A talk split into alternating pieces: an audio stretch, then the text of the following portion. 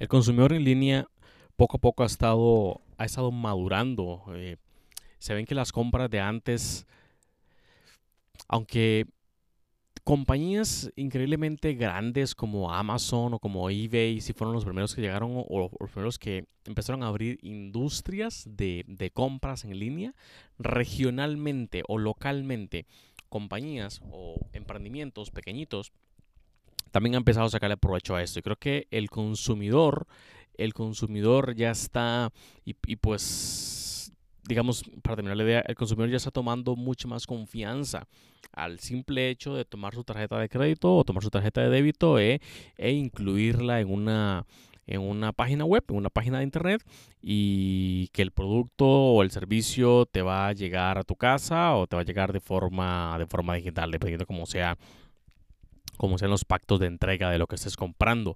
Pero, pero la madurez ha, venido, ha venido muchísimo. Los bancos, inclusive, los, las marcas como Visa, Mastercard, American Express, han hecho muchísimos esfuerzos por hacer que sus sistemas de compra o sus sistemas de, de transacciones sean cada vez más seguros.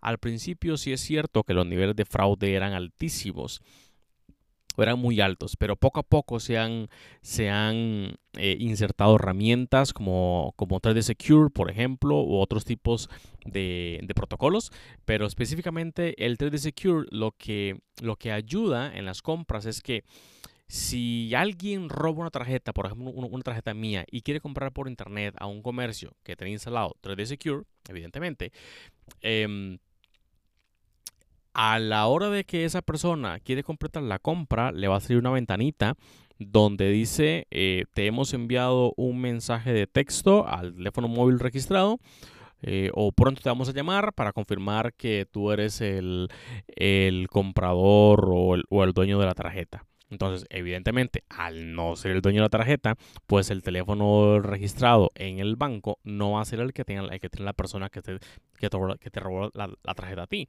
Entonces, no hay forma de que, de que, la, de que, la, compra, de que la compra continúe. Esos tipos de, de, métodos o de metodologías se han empezado a insertar poco a poco y también el, el comprador ha ido madurando. No solo el comprador, sino también el vendedor. El vendedor antes trataba las ventas en línea como una cosita más, como allá una venta perdida al mes o como una venta perdida al semestre o al año. Hoy no, hoy, hay, hoy, hoy se conoce y se sabe que las ventas por internet se, pueden llegar a igualar inclusive las que están de, de los negocios que están vendiendo 100% en físico. Entonces le han puesto muchísimo más cuidado a manejar o a controlar o a digamos a, a, cuidar ese tipo ese tipo de clientes los que compran los que compran por internet. Entonces esto ha ido evidentemente ayudado a que todo el sector de compras en línea haya madurado. Por eso es que el comportamiento o la forma nuestra de comprar es es mucho más eh, es mucho más dada a que a que a, eso a, a, las compras en línea. Netflix por ejemplo cuando Netflix cuando Netflix llegó a, al mundo a, Estados Unidos a Latinoamérica a Europa al, resto del, planeta en general eh, yo inclusive tenía amigos que tenían que nunca habían comprado por, por, internet y que nunca habían comprado en línea y que preferían comprar las cosas comprar las cosas en físico porque tenían miedo porque tenían miedo de las, de las compras en línea y, y tenían miedo de poner una tarjeta en un lugar donde evidentemente no, no conocían. Pues, ¿qué, ¿qué, creen? Que llega Netflix, que llega un servicio al que la gente no quiere, no quiere estar fuera, no quiere no pertenecer y se ven obligados a tener que confiar en el proceso, confiar, digamos, en el, en el, en la infraestructura, confiar en el ecosistema de, de, pagar por internet y recibir el producto por internet. Y así están muchísimas personas, muchísimas personas. Muchas personas también no compran nada en internet y solamente servicios, algunos otros servicios en línea como Netflix, como Disney, como Amazon, algún otro o, algún otro que, que, puedan que puedan adquirir, pero el resto de compras locales sí las hacen les hacen mucho más, este, pues, compras más, más, más físicas. Por otro lado, en, comercio electrónico, algo de lo que siempre ha afectado muchísimo y con mucha más razón en Latinoamérica es el tema de las entregas, el tema de las, de las direcciones. O no tan, bueno, sí, el tema de, de, las direcciones, el tema de que exista un proveedor que llegue a la mayoría de las direcciones sin importar dónde sea. Hoy en día, Hoy en día, al menos en Costa Rica, así sucede. Así sucede en Costa Rica y en otros países de un tamaño regular o un tamaño similar. Así sucede también. Lo, que compras te lo, te lo, envían a tu casa al mismo día o al día siguiente y pagando un dólar o dos dólares adicional.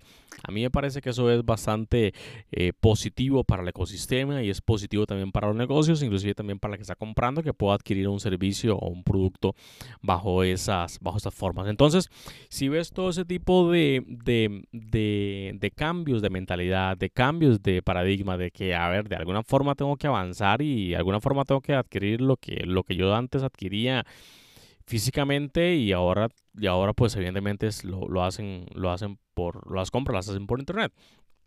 COVID, COVID también vino a meterle unos 5 o 10 años de empujón a esto y nos ha metido los servicios digitales y las compras por internet por los ojos en el buen sentido, en el sentido de que ya estamos, ya conocemos mejor, de que, de que ya sabemos, eh, si antes íbamos a la carnicería del lado a comprar, pues ahora no, ahora tienes que comprar por WhatsApp o tienes que comprar por, por un link que te envían por Facebook o alguna cosa así, ¿no? Entonces, ese tipo de cositas poco a poco que va cambiando ayuda también para que, para, para que el ecosistema poco a poco vaya, vaya vaya madurando y vaya alcanzando aún la forma. Que aún no hemos llegado ni siquiera en Latinoamérica, aún no hemos llegado a un, a un porcentaje alto de, de ventas ni de compras en línea.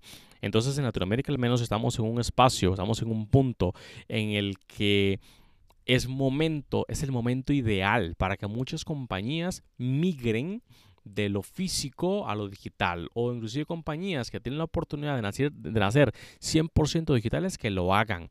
Porque ojo, en digital los costos operativos son mucho más económicos. Prácticamente son cero los costos operativos. Porque tienes, no, no son cero, pero si tienes otras herramientas o, si, tienes, ah, o, si tienes más forma de automatizar a un nivel mucho más, mucho más sencillo, ¿ok?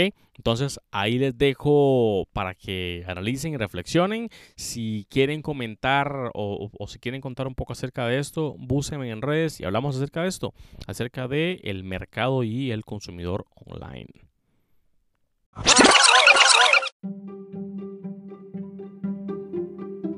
Este episodio llegó a ustedes gracias a 4Geeks. 4Geeks es una compañía enfocada en crecimiento exponencial de negocios.